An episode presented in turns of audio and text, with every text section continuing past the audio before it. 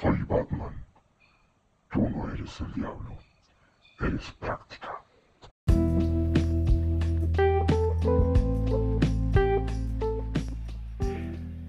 Bienvenidos a mi podcast, Silencio en Construcción, capítulo 3, El héroe de nuestras vidas.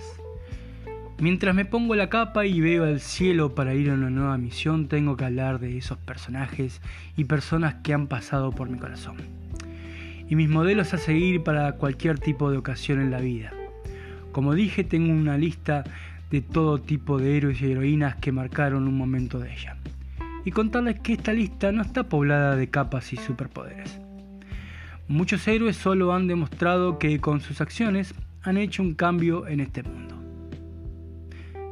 Pero el camino del héroe no está en estos tiempos. Tengo que decirles que se remonta a miles de años atrás, cuando la humanidad era otra. Pero la fórmula se conserva hasta estos días. El héroe explota en la figura clásica del mito, es el puente entre los mortales y las deidades.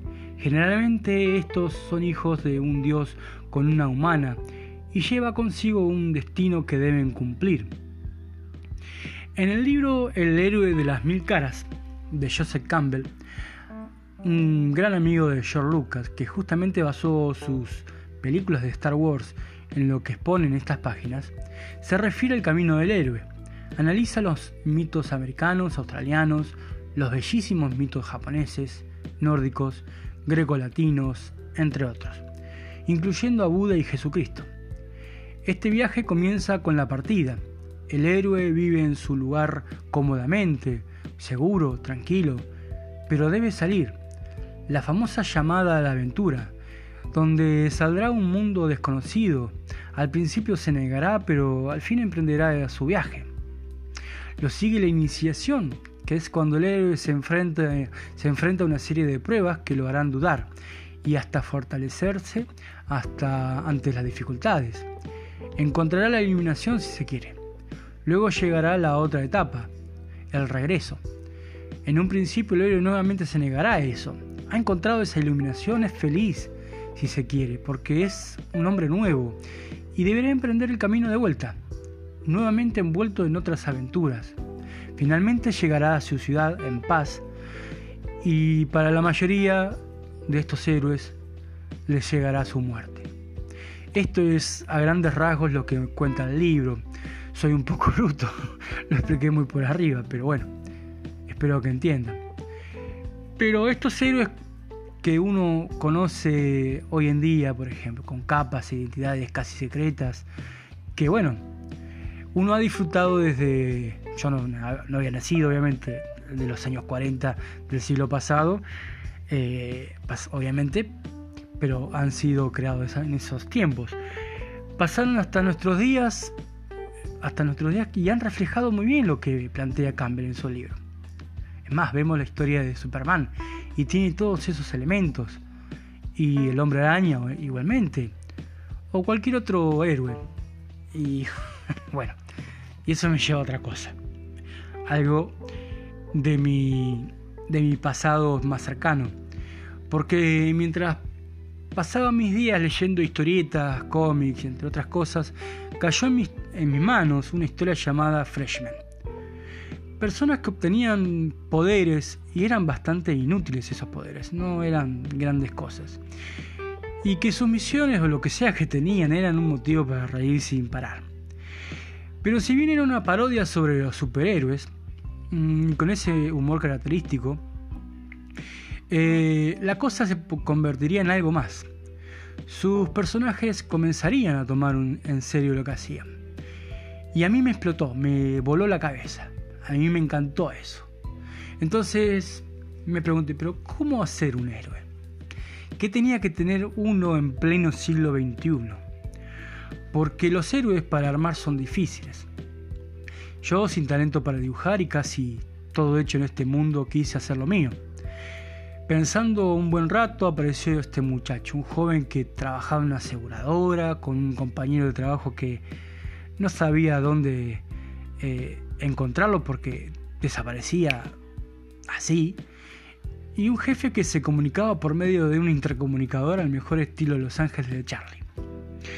Recuerdo que escribí un piloto y más tarde dos capítulos.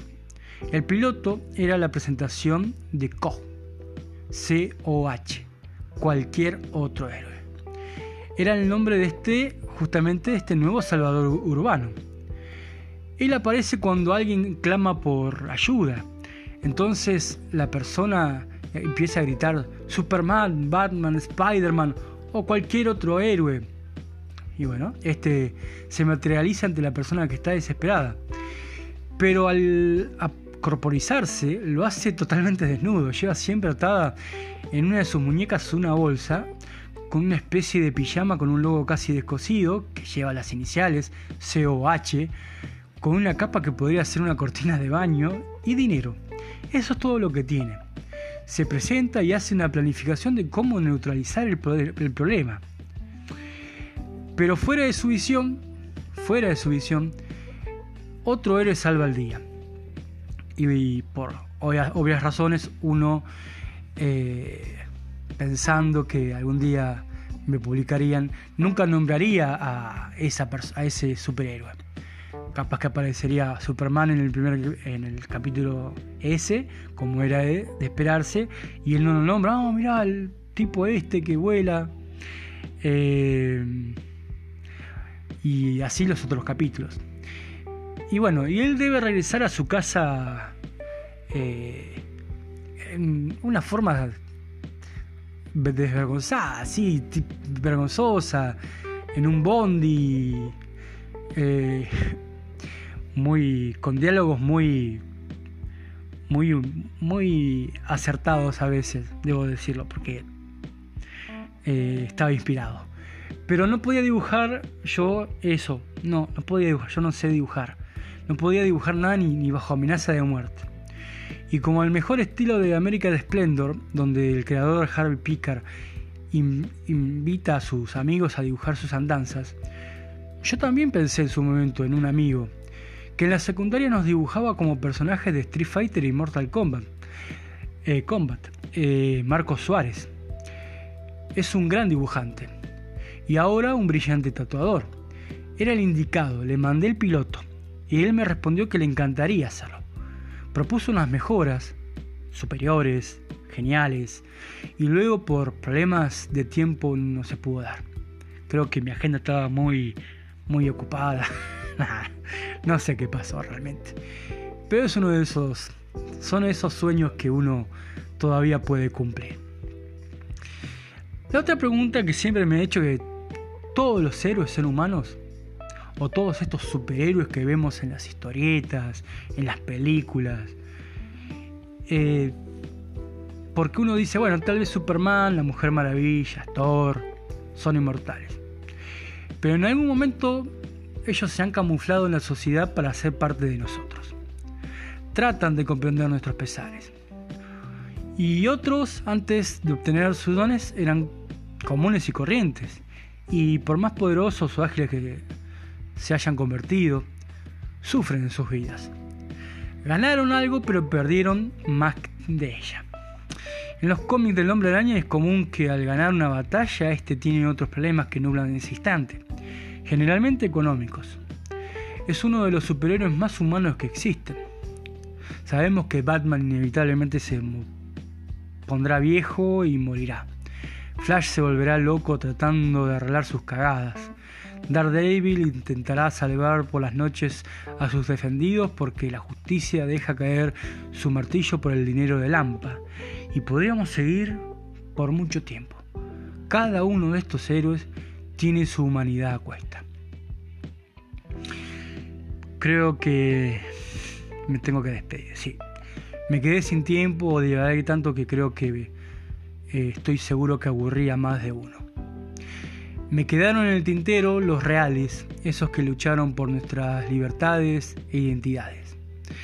Así que queda, queda para otro día, para una segunda parte, a esos eh, héroes de carne y hueso que han estado eh, en nuestros libros de historia, eh, en nuestras biografías que uno lee apasionadamente. y eso lo vamos a dejar para más adelante. Así que, sin más, lo dejamos para otro día y aprovechen a roparse porque hace frío.